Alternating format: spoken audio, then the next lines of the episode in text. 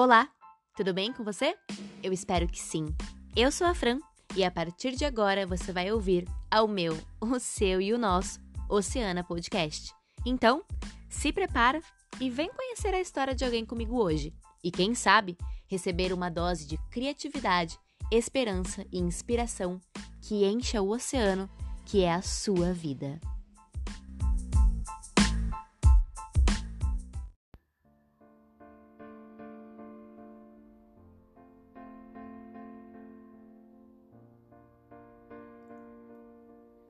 Aqui estou eu novamente. Esse é o nosso segundo episódio e hoje nós vamos receber uma dose da Larissa Vina. Então, vamos lá falar com ela.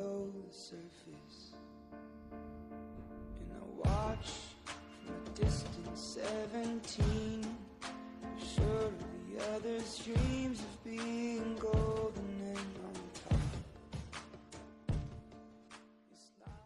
Salve, salve, Oceana! Estamos aqui novamente em mais um episódio.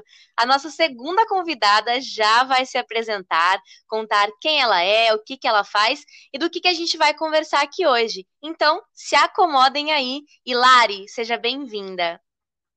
Oi, gente, eu sou a Lari. Primeiramente, amiga, muito obrigada pelo convite. É, você desenvolveu um projeto incrível que eu tenho certeza que vai dar muito certo. Aliás, já deu certo e eu estou muito feliz em poder participar dele. E se o pessoal gostar, espero ser convidada novamente para participar, viu? Olha, com certeza, porque a gente tem muita coisa para falar, não é? Ai, amiga, são muitos assuntos em comum, são muitas histórias, então não vai dar para um episódio nem dois. A gente vai ter que se organizar direitinho, viu? É o que eu espero, que tenha mais temporadas pela frente e a gente possa comentar de outras coisas aqui também. Então, gente, eu sou a Larissa, é, eu tenho 22 anos, já beirando os 23. É, eu sou amiga da Fran já há alguns bons aninhos, né? A gente se conheceu na escola, ensino Sim. fundamental as contas de quanto tempo faz, mas o importante é que a gente não se largou. Estamos aí se ajudando, né, amiga? É, eu sou formada em administração de empresas. Agora eu estou pós-graduando em psicologia aplicada e neurociência. E eu faço um curso de psicanálise integrativa. Olha só como ela vem. Mas é isso aí, pessoal. Então a gente vai conversar um pouquinho hoje sobre psicanálise integrativa e neurociência também.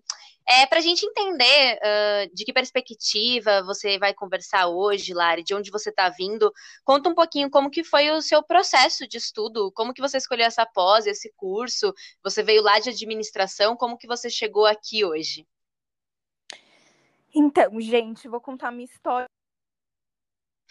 é, eu me matriculei em administração em 2015. É, eu tinha 17 anos, na época eu trabalhava com meu pai, eu cuidava da parte administrativa da empresa dele e pretendia continuar trabalhando, né? Mas como acho que não é novidade para ninguém, o quanto é complicado trabalhar com família, então não deu certo. Aliás, deu certo até o meu segundo ano de faculdade. E por coincidência, eu caí na mesma sala que uma colega minha do terceiro colegial, a Natália. E era colega mesmo, não era amiga. Eu acho que o que uniu mesmo a gente foi esse interesse mútuo por psicologia, pela mente humana, de forma geral. E também foi uma fase, né, da minha vida que que tiveram muitas mudanças, uma fase de autoconhecimento, um período que eu fui, tipo, obrigada a ter mais empatia, é, a lidar com problemas familiares, enfim.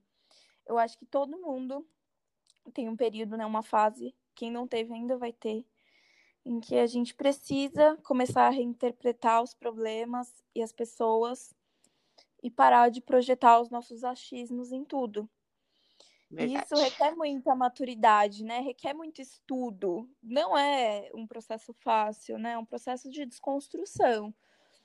Então, é, a princípio, eu e a Natália, a gente achou que ia terminar a faculdade, ingressar em psicologia. Só que a gente se formou muito cansadas. E, meu, mais cinco anos,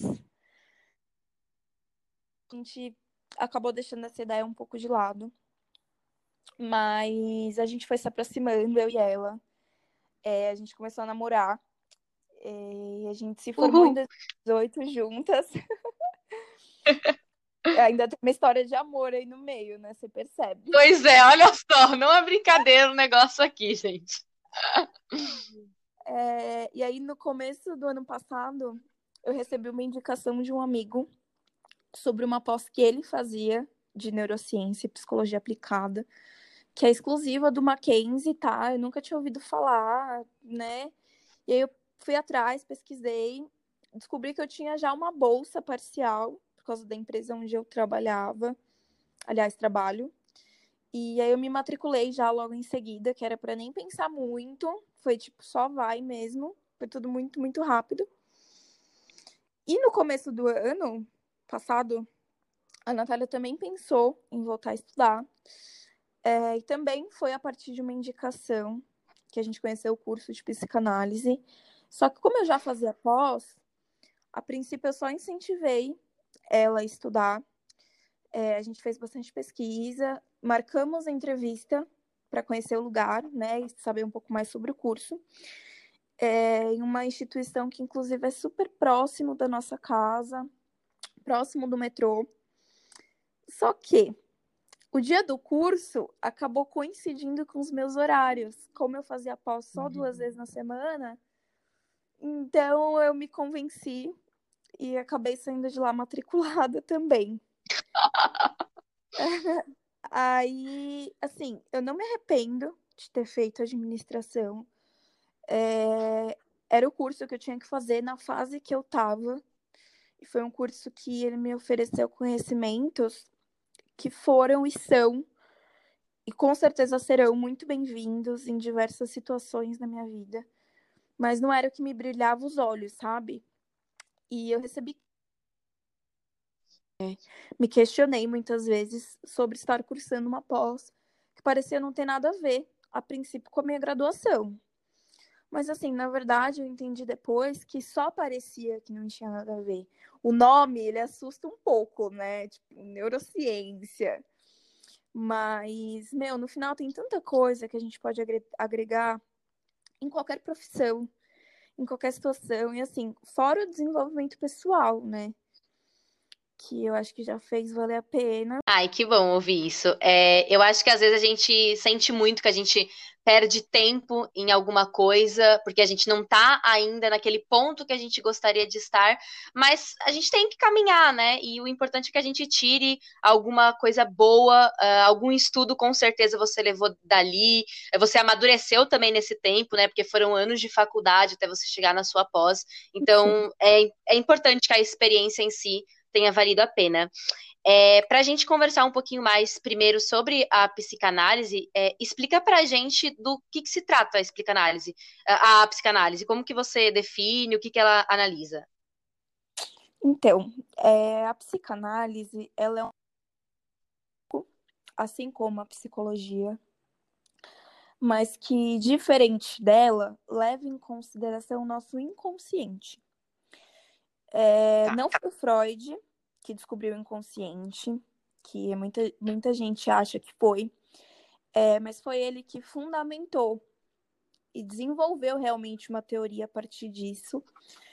E essa teoria, inclusive, é base para a neurociência, da teoria do inconsciente. Depois vieram outras teorias que hoje em dia talvez não se aplicam mais e que foram muito criticadas, mas o Freud ele é o pai da psicanálise. É, eu acho que hoje não é mais novidade para ninguém a existência do inconsciente e de que ele é capaz mesmo de alterar o nosso comportamento, as nossas opiniões e sem que a gente perceba. Então, o que, que a psicanálise faz? Ela investiga esse inconsciente para tentar explicar os nossos desejos, as nossas manias, os nossos sonhos, vícios, que vai além da nossa personalidade, né? Que a gente acha que a gente gosta porque tem a ver com a gente, tudo, mas nem sempre é assim. Enfim, a gente acaba criando padrões de comportamento e depois a gente não entende porque que a gente está agindo daquela forma. Então é extremamente certo. comum durante o tratamento psicanalítico a gente descobrir que o motivo de um comportamento foi devido a algum trauma de infância, que às vezes a pessoa nem se lembra, e não lembra porque existe. Nós temos um mecanismo de defesa automático que evita que a gente lide com aquilo porque gera sofrimento, né? O ser humano, ele tá o tempo todo é, evitando o sofrimento como forma de, de defesa mesmo. A gente não a gente não lida com aquilo, né? A gente prefere esquecer, pensar em outra coisa, enfim. Inclusive eu, particularmente, eu me identifico mais com Jung, que ele foi um discípulo e um amigo de Freud. É que assim, na psicanálise integrativa, que é o curso que eu faço, ela vai te apresentar vários autores, mas que se basearam na teoria de Freud. Tudo teve início na teoria dele. Mas adaptaram Legal. algumas abordagens, se, se especializaram e mais do que ele em algum assunto. Então fica a critério do analista de acordo com a necessidade de cada paciente. Identifico mais com Jung porque ele se diferenciou de Freud principalmente pela crítica é, a importância que o Freud dava para a sexualidade, que na verdade é a grande crítica de Freud, né? Então, Jung ele criou suas próprias teorias em cima da teoria dele, de Freud. O, o que ele não conseguiu comprovar, ele fez as correlações científicas. Então, assim, faz muito sentido, tiveram muitos bons resultados ao longo do tempo. E, claro, como eu também estudo ciência, a gente acaba ficando mais exigente, né? Mais seletivo. Então, é, ele é o que eu me, me identifico mais. Então, assim, concluindo, né, a definição. É, o grande desafio da psicanálise é identificar métodos para acessar esses conteúdos inconscientes e nele encontrar respostas que justifiquem alguns tipos de comportamentos que acabam causando sofrimento em terapia. Tá, legal. É, eu, eu, achei bem interessante isso que você falou sobre o ser humano evitar processar a dor, né? Porque eu sinto que agora não mais, eu acho que a gente tem estimulado bastante é, autoconhecimento, terapia e tudo mais, mas eu sinto que, que o padrão social ele ainda molda muito para que a gente passe por cima de emoções e, e haja cada vez mais de forma robótica, porque a gente tem que cumprir as nossas tarefas do dia, a gente tem que bater as metas do dia e etc. Então, a gente acaba inibindo muito uh, processar os nossos sentimentos, né? É, você, com certeza, durante o curso deve ter estudado vários temas, várias abordagens, várias teorias.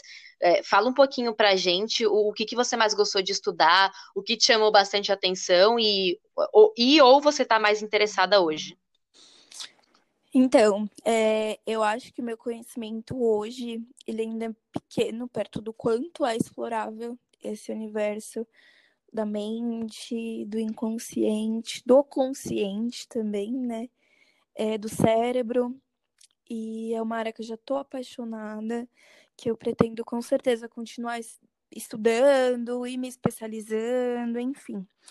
Mas eu acho que o tema que mais tem me interessado ultimamente e que está fazendo bastante sentido para mim, principalmente agora nesse período de isolamento social, é a interpretação dos sonhos, é, que era utilizado também como uma forma de acessar esses conteúdos inconscientes.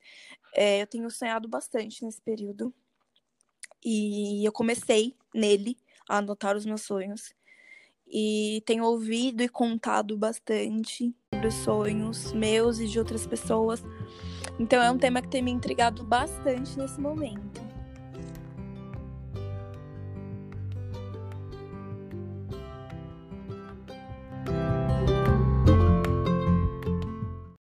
É, Lari, é, você comentou sobre o seu interesse ser em, em, interpretação dos sonhos, e eu acho esse um assunto muito interessante.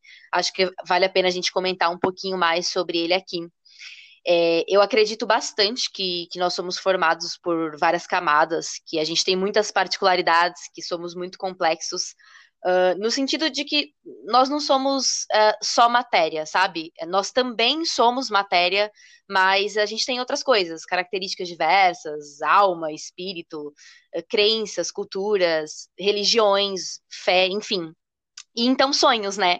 Tanto no sentido de, de sonhar com o futuro, de fazer planos, quanto no sentido de realmente existir um local hum, na nossa mente em que a gente acessa quando a gente dorme e lá a gente sonha, lá são produzidas imagens do inconsciente, enfim.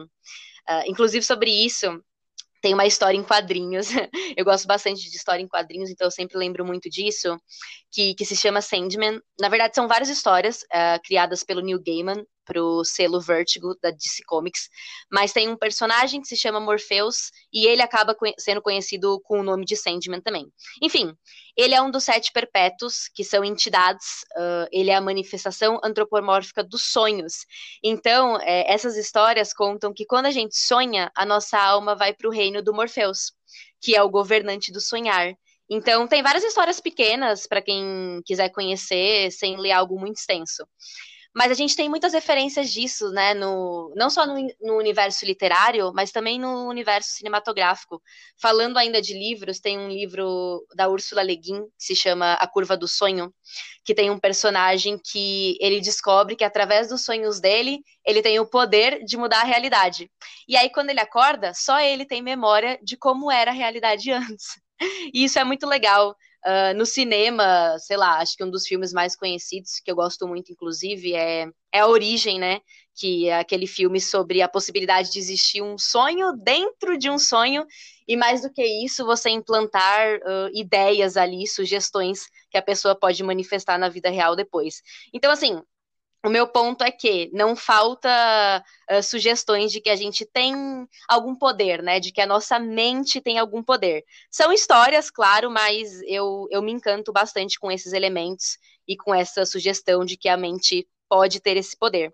E aí, é, isso desperta a minha curiosidade em saber mais sobre a interpretação dos sonhos.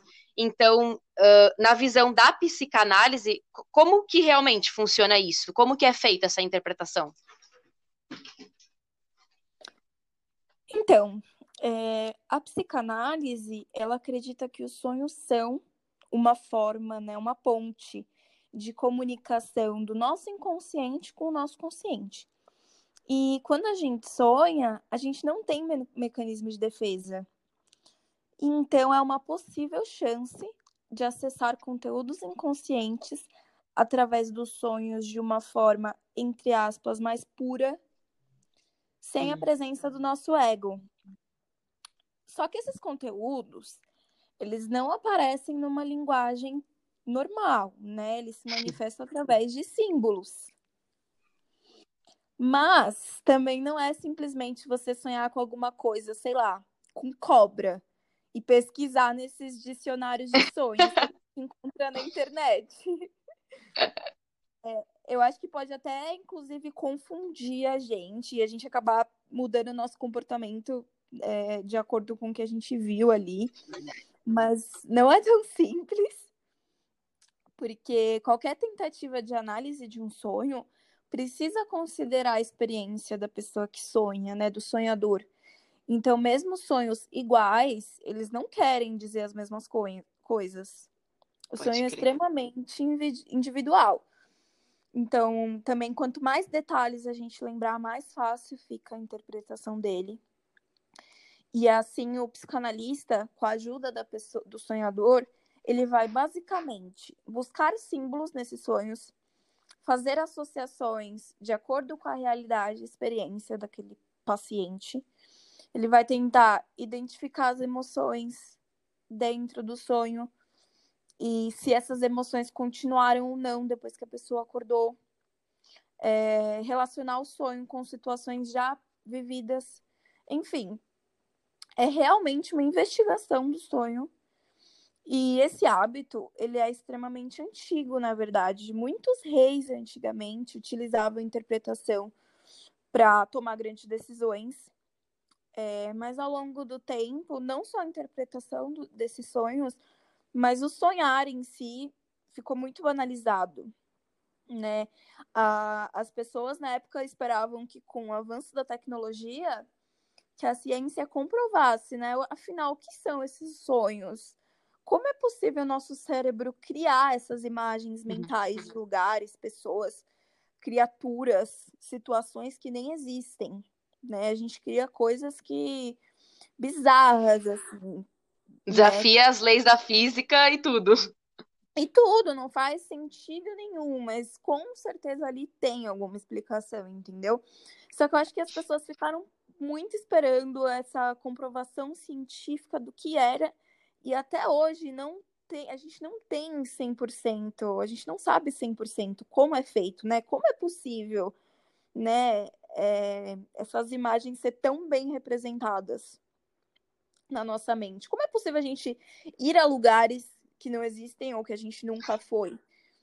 Então, existem muitas teorias, não só na psicanálise, que misturam muitas outras coisas, né? Então, filosofia, sociologia, é, espiritismo, tem muita coisa envolvida. Mas aos poucos, então, tipo, os sonhos eles foram banalizados, eles foram ignorados. E a psicanálise ela tenta restaurar então esse hábito uhum. de voltar a prestar atenção no sonho, de dar valor ao seu sonho, de manter uma relação amigável com o seu sonho e levar isso para terapia, que com certeza vai ser uma experiência muito legal. No mínimo. Ah, eu, legal, eu adorei né? isso de dar valor aos sonhos. Sim, então a gente não dá valor. A gente, quando acorda, a gente nem, nem para para pensar se a gente sonhou ou não. Então a gente não sabe se a gente esqueceu, se a gente acha que não sonhou nada né? Enfim. Pode crer, é verdade. É, isso, isso me lembra uma coisa. É, eu tenho aqui é, na minha mão, deixa eu pegar. É, o volume 30, eu falei de Sandman, né? Então eu vou aproveitar para ler um trechinho aqui da introdução, que é escrita pelo, pelo Paul Dini, e ele fala assim: é, lembramos muito pouco do que nos acontece quando visitamos a Terra dos Sonhos. E não sei se isso é bênção ou maldição. Geralmente, tudo que nos resta da noite perambulando pelas paisagens infinitas é uma ou duas imagens fortes, ou a sombra de um pesadelo que perdura. E isso faz muito sentido, né? A gente tem essa coisa de, de que geralmente quando a gente acorda, a, a, quando a gente acorda, o sonho ele parece que tá ali ainda, quase quase Sim. palpável. Mas então, minuto seguinte, no minuto seguinte ele some. E se a gente realmente não anotar, como você comentou, que se tornou um hábito seu agora, a gente esquece com muita facilidade. Então, eu queria que você é, comentasse um pouquinho por que, que isso acontece, como, como que funciona a memória em relação aos sonhos. então, é, na verdade já foi comprovado cientificamente de que todo mundo sonha.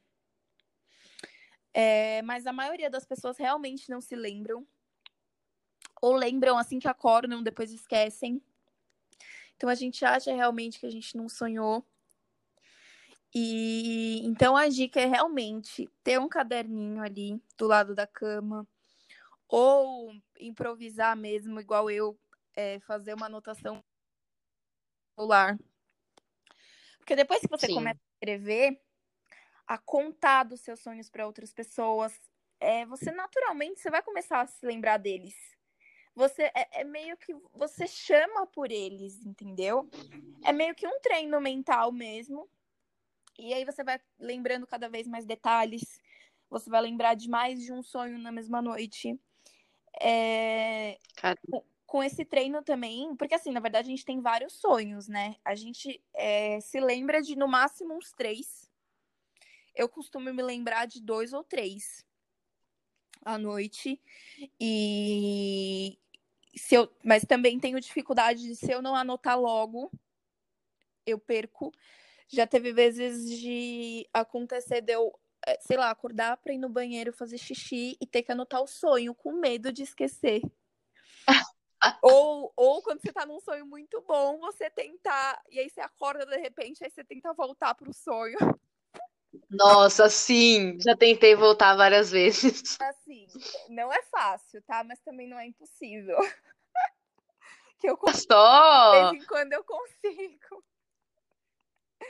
Persistência é a palavra. É, não, com certeza. Quando tá muito bom, ou você tem que descobrir ali mais alguma coisinha, você se esforça que vai. E Então, assim, a gente tem que estimular pra gente evitar esquecer. É, é um treino. É um treino, como tudo na vida é um treino, né? Tudo que você cuida floresce. Então, se você começar a criar esses hábitos, com certeza você vai começar a se lembrar. E eu pesquisei também que quanto mais você cria esse hábito, né, esse treino, você começa a ter sonhos lúcidos que é aquele sonho que eu particularmente amo, que faz muito tempo que eu não tenho, inclusive, e é mais fácil você ter quando criança, que são aqueles sonhos de que você sabe que você está sonhando. Nossa, sim. É muito incrível, é muito legal. E, enfim, é... dá para relacionar um sonho com o outro também. Depois que você cria mesmo esse hábito, você mesmo consegue entender alguns sinais sobre si mesmo. Claro, né? Com a ajuda do seu terapeuta, com certeza vai ser muito mais proveitoso. Mas, assim, é, é muito interessante. Vocês podem descobrir muitas coisas sozinhos e juntos com o analista. E, assim, quem nunca, né, foi dormir com um problema e acordou, às vezes, com uma solução? Ou sonhou que queria muito fazer xixi porque na verdade precisava acordar para ir no banheiro. Meu, tem uma coisa também que acontece é, muito comigo em relação a isso da mente, que é tipo, se eu preciso acordar em um horário no dia seguinte, eu pensar nisso antes de dormir, eu acabo acordando antes daquele horário que eu coloquei para despertar. Isso é bem bizarro também. Sim, não, com certeza. A gente consegue. É porque realmente, como eu disse, a gente não se importa com isso. Mas depois que a gente percebe algumas mudanças, a gente fala, meu, como eu vivi todo esse tempo sem descobrir, né?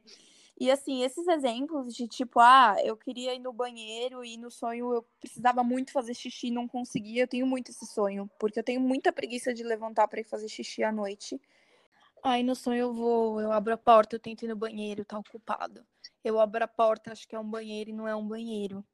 Então, o sonho ele sempre cria um cenário onde por algum motivo não consigo ir.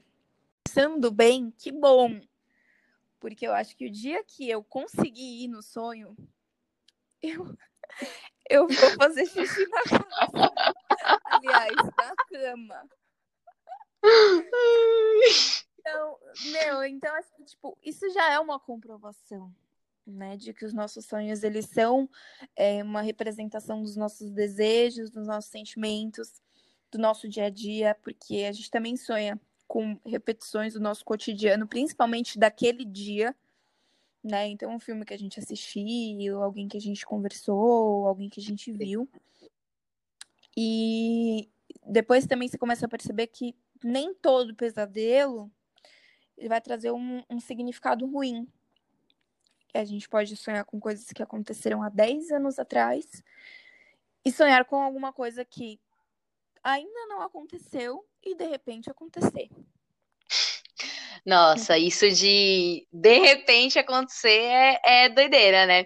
É, pensando nisso, a gente brinca bastante se se dá para prever o futuro e se dá para prever se vai realmente acontecer daquele jeito ou não. Uh, isso, inclusive, me lembra uma, uma frase de uma saga de livros que se chama As Crônicas de Duna, do, do Frank Herbert. E no segundo livro tem uma passagem que eu até anotei caso eu, eu precisasse comentar. E ela fala assim.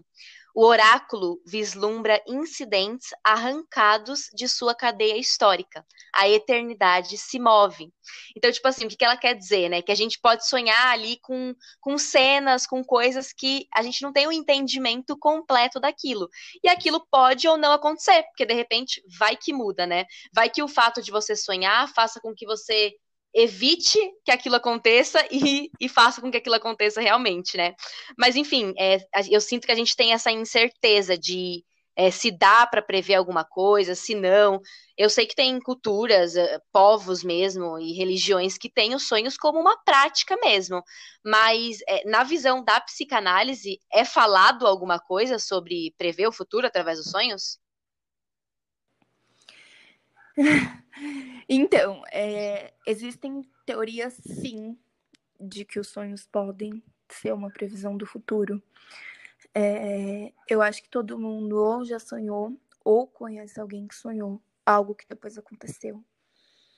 Então, coleguinha, você aí que não anota seus sonhos, você pode estar prevendo o futuro e não sabe. Olha só. dinheiro, né? Não, tô brincando. Mas assim, é, se você não, não sabe o que você está sonhando, você pode estar perdendo alguma coisa, né? Porque você não Faz lembra. sentido. Então é, é, é um super motivo, assim, para você começar a notar. É... Mas assim, brincadeiras à parte, essa questão da interpretação dos sonhos, ela não precisa ser uma coisa mística. Existem sim relatos e se você pesquisar, você se assusta com o, o quanto de conteúdo que tem sobre isso, com fatos e datas é, de, sobre sonhos premonitórios. Mas assim, independente se você acredite que realmente seja uma premonição ou você acha que foi só uma coincidência, é, a análise dos sonhos ela é para todo mundo, porque todo mundo tem inconsciente, independente da espiritualidade, da religião. E essa interpretação ela vai ser muito benéfica na sua, na sua terapia, no seu autoconhecimento, é, pode render grandes ideias, enfim. É sobre uma relação sua consigo mesmo. Então, lembrando, o seu tratamento, a sua terapia vai até onde você deixar ir sempre respeitando as individualidades de cada um, as crenças. Não posso dizer para uma pessoa que ela está tendo um sonho para ela não acredita nisso. Então, assim, só concluindo, existem, existem teorias, por quê? Que a gente sabe o que acontece. Então a gente precisa dar um passeio para aquele paciente. Mas isso também não quer dizer que você vai virar mãe de e vai prever o futuro e fazer, né, só porque aquilo. Então a gente precisa para caso isso aconteça, né? Não é que eu sou em traição, que eu tô sendo traído. Interpretações, elas são e às vezes elas podem ser contrárias ao que está passado ali. Só já tem essa cultura, né? De tipo, ah, Sim. ah, se eu sonhei com roubo, tomar mais cuidado, prestar mais atenção, que no final é, acaba né, ajudando de alguma forma. Pelo menos na semaninha ali, um pouco nos comportamento para caso realmente um aviso divino, né? Do, do, enfim. É, uma dúvida se existe ou não essa cultura de sonho tem essa cultura, né? De melhor prevenir, não é? Verdade. Eu acho que então tudo volta para a questão que é, quando a gente perguntou do o que, que é a psicanálise, você falou uma palavra que me chamou muita atenção, que é uma investigação. Então, de qualquer forma, é, é necessário uma investigação e uma interpretação para aquela pessoa, para aquele contexto, e aí pode ser ou não que, que tenha alguma coisa que vá acontecer, mas nada garantido. Não, é assim, é, aquilo vai existir se você acreditar que existe. Da sua a sua interpretação, claro, o analista ele tá ali para dar uma luz, mas a disso vai aonde você tá. E essa questão da crença, Legal. porque já, já, como a gente já disse, de repente, a pessoa que vai mudar a vida dela e isso está relacionado a, a, outros assuntos e é, sobre a unidade, assim, né? Por quê? Então, extremamente delicado. que pode realmente um aborto, enfim. Mas existem teorias que esse tipo de coisa que realmente acontece. Então a gente tá, tem que estar tá preparado para realmente acontecer. Eu nunca tive, particularmente, eu nunca tive esse tipo de sonho e eu tenho muito medo de ter, porque eu acho que para alguns pode ser considerado um dom, mas eu não sei nem se eu gostaria. Depende, né? O que, que você vai prever no sonho? Verdade. Então... E o que fazer depois que você prevê alguma coisa, né? É exatamente, muito difícil. Exatamente. É, é, é muito complexo. É, mas assim, é, quando eu comecei a falar dos sonhos aqui, eu disse que para mim era algo que estava fazendo muito sentido agora, nesse isolamento social, a questão da internet. Que eu sempre fui alguém que sonha muito, inclusive por muito tempo isso me incomodou. É... Mas nesse período eu comecei a anotar os meus sonhos. Então tem sido muito incrível essa descoberta. É, eu também tenho visto muitas pessoas dizendo que estão sonhando mais, tendo pesadelos. Então eu queria tranquilizar, dizer que é bem que a gente sonhe mais durante essa, essa pandemia. E sonhos estranhos mesmo, tá? Porque é muito medo, é muita ansiedade. Essa incerteza do futuro, ela é muito desgastante para nós mentalmente. Então, acaba com certeza refletindo nos nossos sonhos. Mas positivo, eu acho que é um período muito propício para a gente se conhecer melhor. Não só com a interpretação de sonhos, mas da gente se cuidar, da gente, é, assim, sem querer, claro, romantizar a situação, porque eu acho que o que a gente está vivendo é uma fatalidade mesmo. Só que a gente tem que pensar que grandes ideias e revoluções vieram depois de fatalidades. Então a gente precisa tirar algo bom a partir disso. Então aproveitar mesmo esse tempo, né? Esse maldito tempo que a gente fala que a gente nunca tem e agora a gente tem. E aproveitar para fazer algo por nós. É, Lari, eu acho que, que a gente comentou muita coisa legal sobre o seu curso de psicanálise é, através da, da, interpretação dos sonhos que a gente estava falando. Então, é, vamos conversar um pouquinho mais agora sobre a sua pós. O que, que é, é a neurociência? O que, que ela estuda? Como que você pode definir para a gente rapidamente? Então, é, numa definição bem simplista mesmo, é, o estudo do comportamento humano, os processos cerebrais envolvidos e a análise dos fenômenos sociais. É, é uma definição bem genérica mesmo que eu achei, tá? Mas o curso ele é bem mais expansivo, porque, por exemplo, a minha última matéria, que eu vou começar a cursar agora, vai ser de neuromarketing e neuroeconomia. Então, é, tipo, realmente Nossa. como ocorrem os processos cerebrais e mentais envolvidos em determinadas situações diversas. Então a neurociência ela pode ser aplicada em, em várias áreas, no caso. Com certeza. Meu, que legal. É, lá na parte que a gente estava falando é, dos sonhos ainda, de psicanálise, uh, a gente falou que a gente não costuma lembrar o sonho mesmo, e que por isso é legal anotar, né, estimular. Mas falando uh, na neurociência, tem uma explicação para isso, do porquê que a gente não lembra os sonhos né, depois que a gente acorda, né, um tempo depois, enfim. Uh, comenta um pouquinho o que, que são as memórias, existe uma, uma parte no cérebro para isso, só para as memórias, tipo um uma gavetinha lá? Como é que é? tá, então vamos lá. Por definição, a gente pode dizer que a memória é a aquisição, consolidação e a evocação de informações.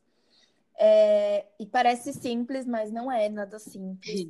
A memória ela tem uma ligação direta com, com vários processos mentais bem complexos, os mais complexos, inclusive, como a linguagem, a escrita, a inteligência, a criatividade, né? Enfim, é, que a maioria são exclusivos do ser humano, né? Falando realmente de memória do ser humano, né? Tá. E ela é a base para a aprendizagem, é, porque ela permite que a gente acesse os nossos conhecimentos antigos e que a gente também possa aprender coisas novas. Porque a memória, na verdade, ela não está concentrada em um só lugar do nosso cérebro. Hum. É, existem vários tipos de memória e uma rede que compõe, é, que, que se faz necessário para que acesse esse tipo de memória. Então, são, é uma rede de sistemas cerebrais que funcionam juntos, tá? Então, um exemplo bem claro são aqueles casos de amnésia, onde a gente tem a amnésia retrógrada, que é quando se perde parte, parte da capacidade, parte ou toda, né, da capacidade de acessar memórias antigas.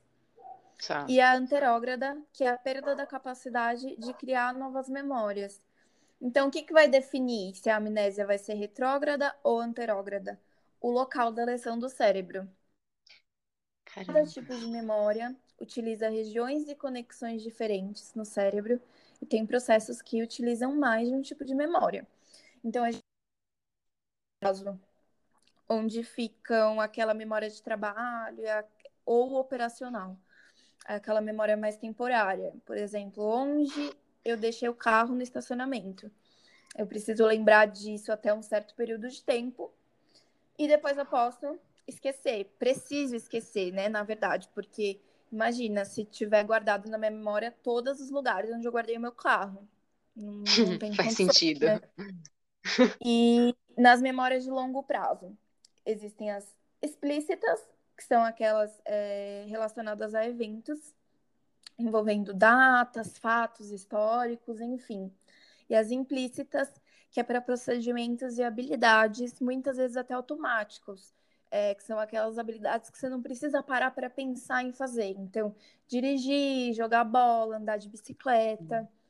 E dentro dessas categorias de memória, explícitas e implícitas, a gente também tem várias outras subcategorias então, tem a memória episódica, que é aquela de uma viagem, uma formatura, a semântica, que é aqueles conhecimentos adquiridos, tipo matemática, idiomas, tem a priming, que é aquela memória evocada através de dicas, né? Que a gente vai tentando lembrar em dicas e acaba lembrando aquele episódio que a gente quer contar.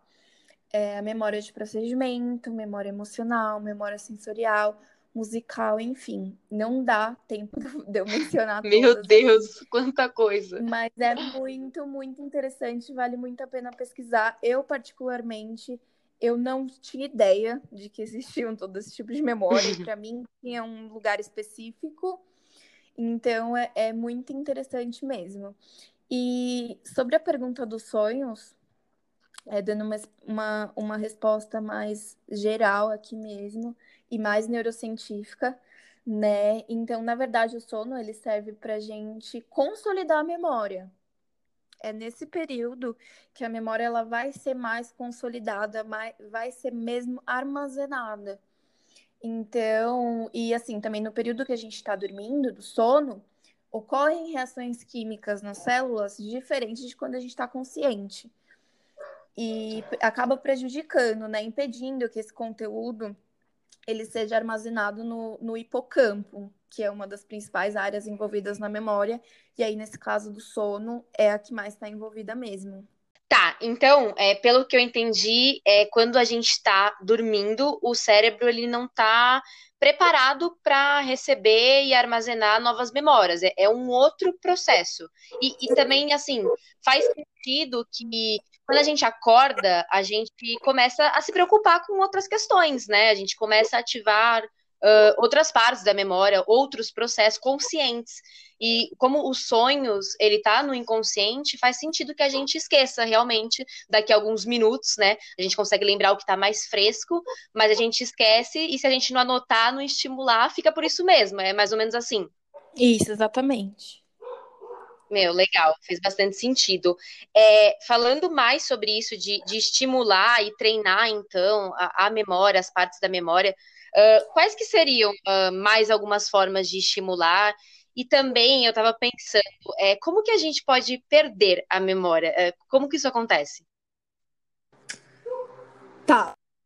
Tá pela perda, então. É, a forma mais frequente da perda de memória popularmente como demência, né, ou esclerose. E a demência mais comum é a de Alzheimer, que eu acho que todo mundo conhece, né? Verdade.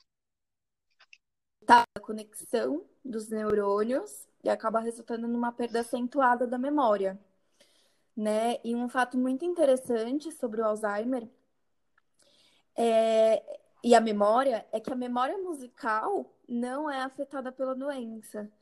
Então, a memória musical ela vai ficar ali numa daquelas partezinhas do cérebro que eu falei que são diferentes, onde a doença ela não afeta. Então, ouvir músicas que fizeram parte da vida daquela pessoa causa um efeito, um efeito terapêutico muito interessante. É por isso que a musicoterapia é uma das práticas que podem ajudar na, na, na autoconsciência. Fora que a música também tem uma ligação muito forte a emoção. Então, causa um efeito muito especial para essas pessoas, né? Mas falando assim, perda da memória que não está relacionada a doenças e distúrbios, existem outros fatores, né, que também prejudicam a memória. Então, excesso de álcool, drogas, medicamentos, privação de sono. Existem estudos também que indicam que o excesso de café, ele melhora a atenção, mas ele prejudica na consolidação da memória.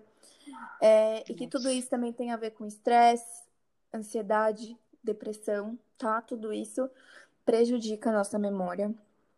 É, e para estimular a memória, então, dicas.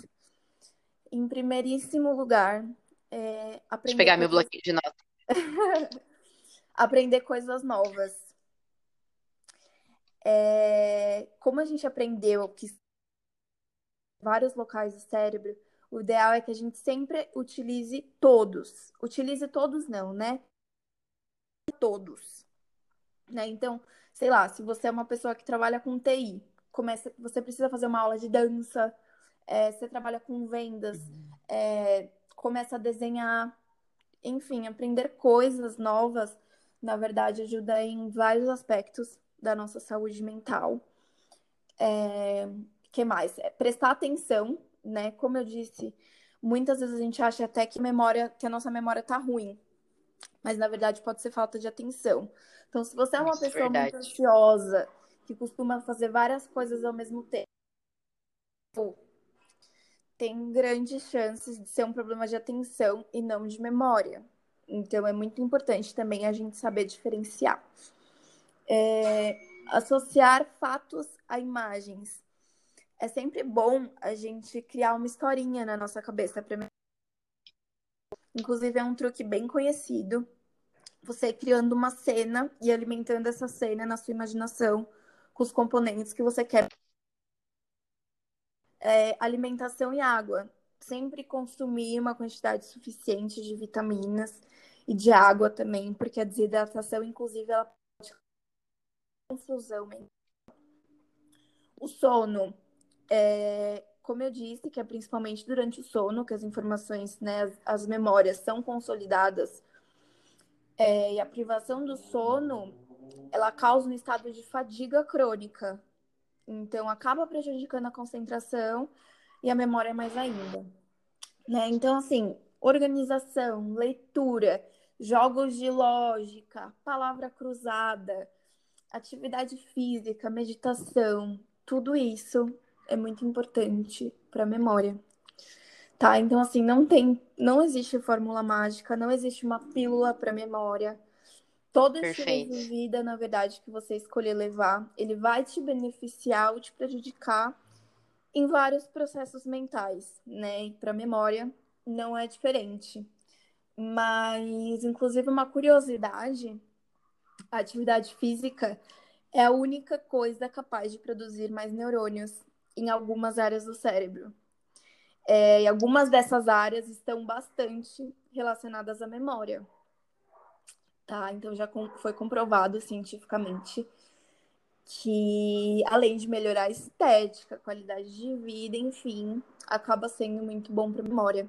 E gente, uma coisa que eu não posso deixar de falar é que nós temos falsas memórias, tá? Então, aquela história que a gente sempre gosta de contar, principalmente conforme for passando o tempo de quando aconteceu, a gente vai cada vez contar a história com detalhes diferentes e a gente vai jurar de pé junto que aconteceu mesmo aquilo.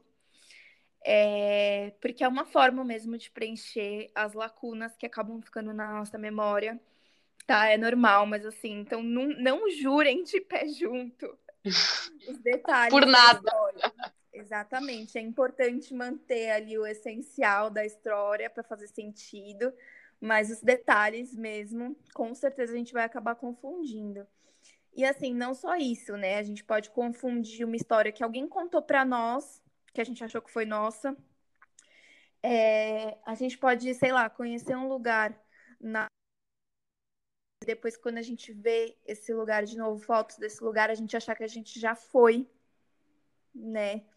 E assim, isso pode ser bem perigoso, porque, por exemplo, em investigações, existem muitos casos de testemunhas de crime é, que acabam entrando em contradição na hora do depoimento. É, pessoas que inclusive assumiram crimes sob pressão dos investigadores e na hora do depoimento acabou dando detalhes de como cometeram aquele crime que na verdade elas nem cometeram. Então assim, é... o que a gente pode perceber é que não dá para confiar nem na nossa memória. Né?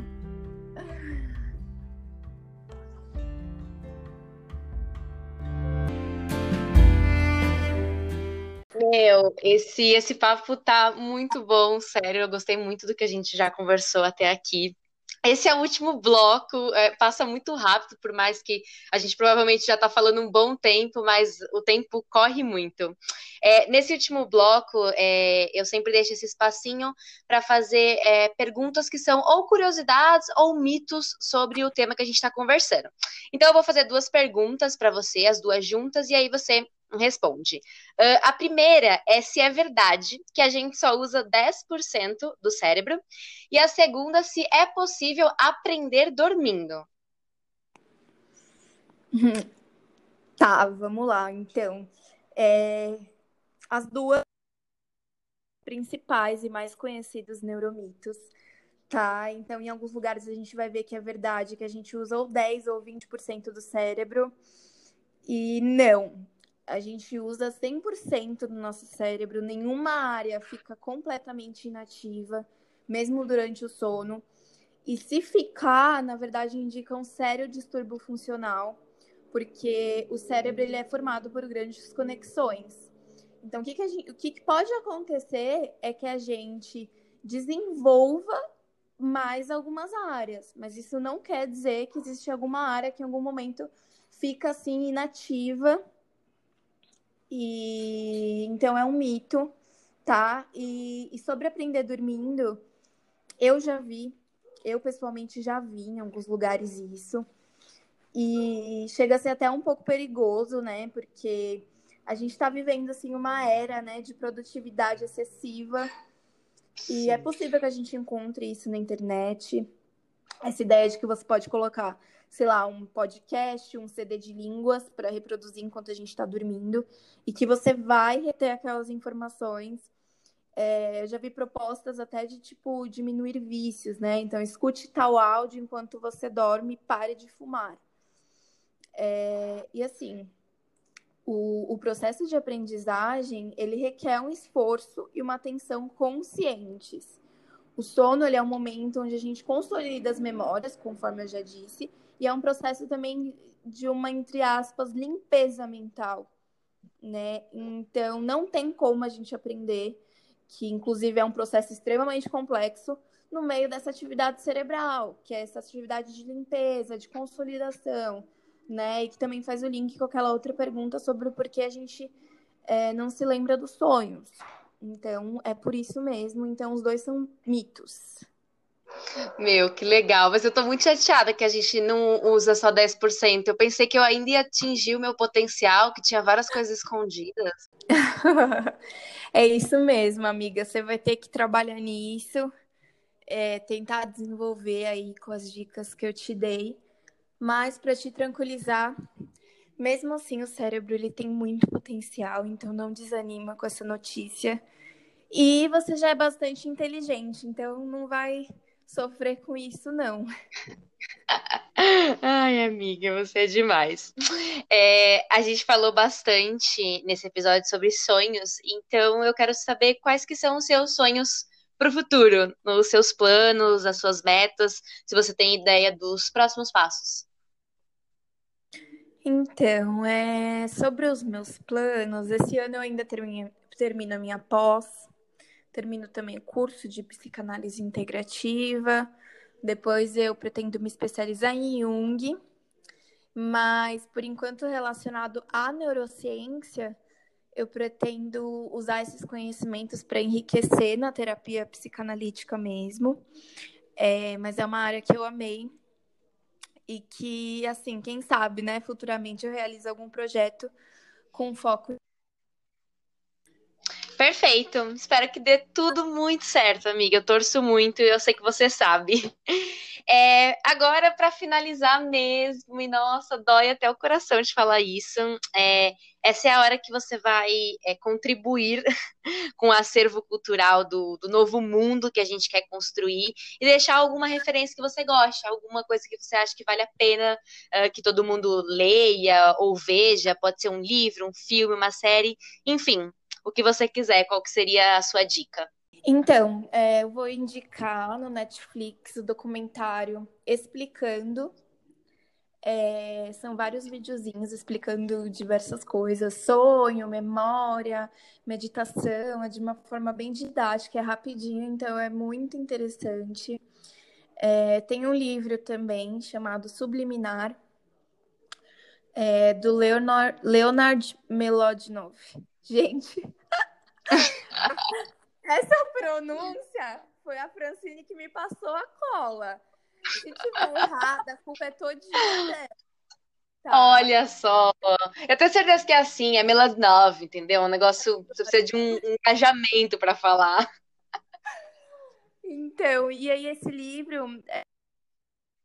tem mais e como ele influencia no nosso comportamento, o quanto a gente tem comportamentos automáticos. Inclusive, foi um professor que me indicou.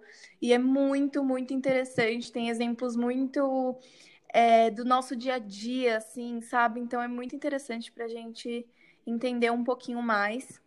E tem um videozinho também no YouTube chamado A Música Vivifica a Memória, que é sobre o que a gente falou dos idosos que já têm a memória prejudicada, do Alzheimer, enfim. É um vídeo muito, muito especial que fala um pouquinho sobre o efeito da música no nosso cérebro, principalmente da, de quem tem Alzheimer, enfim. Meu, maravilha, eu amei. É, chegamos oficialmente ao fim. Lari, amiga, muito obrigada mesmo por ter aceitado o meu convite. Foi um prazer enorme te receber. É, foi muito incrível e eu me diverti muito, né? Eu, eu tento não dar muita risada para não estragar a tua fala, mas eu tava Verdade. aqui, ó, em vários momentos Até achando parece que nós somos duas pessoas super sérias, né? Falando. É, então. Tem um erro de gravação, né? Que já não fazem dois pois é. dias é. que a gente tá tentando ali. É Os bastidores são melhor. Não, é o melhor. A gente, da próxima vez, a gente faz vídeos, né, para mostrar esses bastidores. E assim, é uma pena a gente não poder, né, tá gravando junto. Sim. Mas. Melhores. E enfim, eu gostei muito, muito obrigada pelo convite. Foi muito legal, foi muito interessante mesmo. E muito, muito sucesso para você, amiga pra gente. É isso, galera. Um beijão. Muito obrigada quem escutou até aqui e até a próxima. Beijo.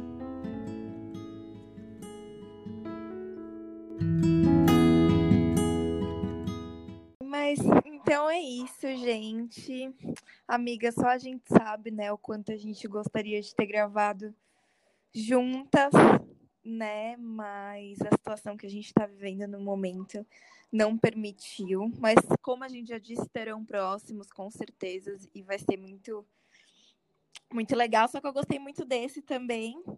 E é isso, gente. Espero que vocês tenham gostado. Esse é um pouquinho do meu oceano para vocês. E eu gostei muito. E para você, Fran, muito, muito sucesso, amiga. Muito sucesso para nós, amiga. Eu tô bem empolgada com esse episódio mesmo e espero que quem escutar consiga levar bastante coisa legal dessa nossa experiência. Lari, uh, onde que a gente te encontra? Quais são suas redes? Bom, então, é, o meu Instagram é larissavina e é a única rede social que eu tenho no momento. Então é isso, gente. Elogios já sabem onde procurar. É, bom, últimos recados. Sigam também o Oceana. Nosso Instagram é Oceana Podcast. O meu Instagram é rbfran, mas às vezes eu fico bastante tempo sem entrar. Além disso, preciso muito falar que todas as referências desse episódio estarão lá no Medium. Então, por favor, acesse nosso site. Assim você não perde nenhum conteúdo e pode conhecer mais de matérias e livros que nós citamos ou usamos aqui. E eu também escrevo um textinho de apresentação bem legal, então não deixa de conferir. É só acessar medium.com barra oceana-podcast. Lá tem um link com todas as plataformas que você pode ouvir nossos episódios. Nós estamos ficando por aqui, desejamos que todas as pessoas fiquem bem, um beijão e até a próxima!